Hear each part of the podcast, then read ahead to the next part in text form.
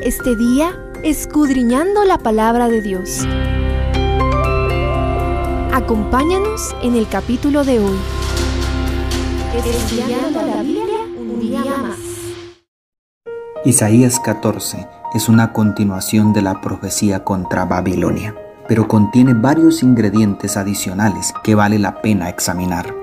Primero, inicia con una breve descripción profética del gozoso regreso y restauración del pueblo judío tras el exilio babilónico.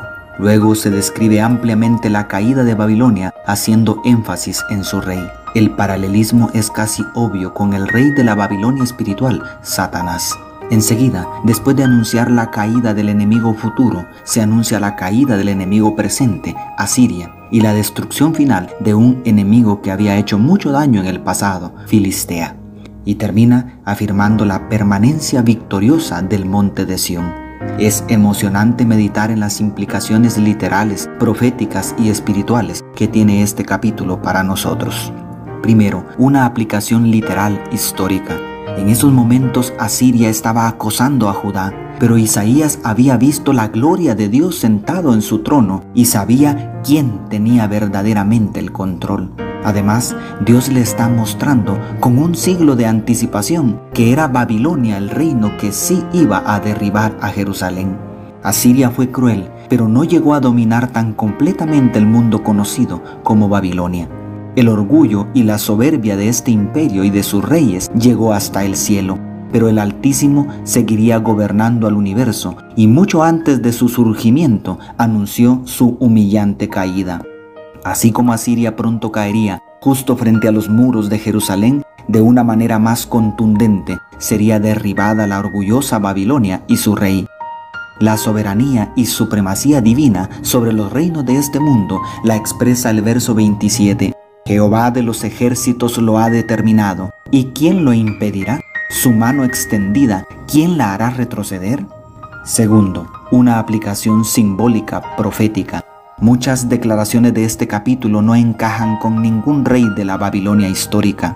La designación como lucero de la mañana en el verso 12 y las pretensiones de subir por encima de las estrellas divinas, presidir en el monte de los dioses y seré semejante al Altísimo de los versículos 13 y 14 solo pueden referirse al rey de la Babilonia escatológica, Lucifer, del latín portador de luz, quien llegó a convertirse en Satanás, del hebreo adversario. Este pasaje nos habla de la excelsa posición que ocupó la criatura más perfecta y hermosa creada por Dios.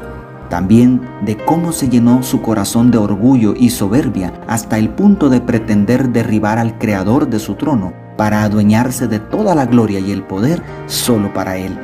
Y además nos anticipa el triste, humillante y vergonzoso final que sufrirá junto a los reyes de la tierra que siguieron sus pasos e imitaron su carácter.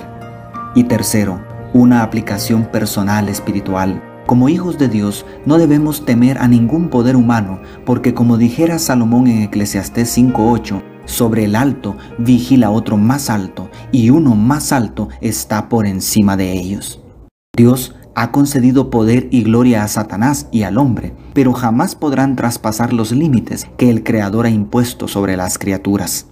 La Babilonia espiritual del tiempo del fin pronto se levantará con una soberbia mayor que la de la Babilonia histórica y procurará aniquilar al remanente espiritual de Israel, los que guardan los mandamientos de Dios y tienen el testimonio de Jesús, según Apocalipsis 14:12, reflejando así la ira de Satanás contra Jesucristo. Pero el bien triunfará sobre el mal y al final se pronunciará la sentencia sobre el adversario. Tú que sometías a las naciones has caído por tierra. Aleluya. Pero espera, no te vayas aún. Aquí también tenemos una solemne advertencia que te presento en forma de pregunta condicional. Si la criatura más perfecta del universo pudo caer tan abismalmente, ¿cómo podemos nosotros, mortales pecadores, ser libres del pecado? La respuesta es alguien más excelso que Lucifer, el verdadero lucero de la mañana, Jesucristo. ¿Ya le entregaste el señorío de tu vida? Dios te bendiga, tu pastor y amigo, Selvin Sosa.